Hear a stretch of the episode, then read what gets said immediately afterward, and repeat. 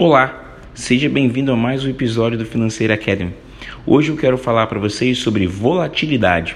Esse é o um nome que define a questão da variação dos preços, muito recorrente no mercado de ações. Ou seja, algumas informações podem influenciar negativamente ou positivamente. O exemplo que eu quero pegar hoje é o caso das ações da Gol Linhas Aéreas, que fez uma nova aquisição de aeronaves que o mercado entendeu que essas aeronaves poderiam ter uma redução nos seus custos e as ações subiram incríveis 11% no dia 17 de julho de 2018.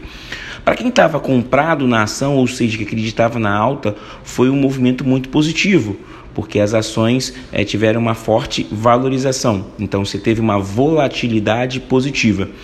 Como é que a gente pode aproveitar essa questão para os nossos temas de certificação da Ambima? É, as provas de CPA 10 sempre envolvem volatilidade.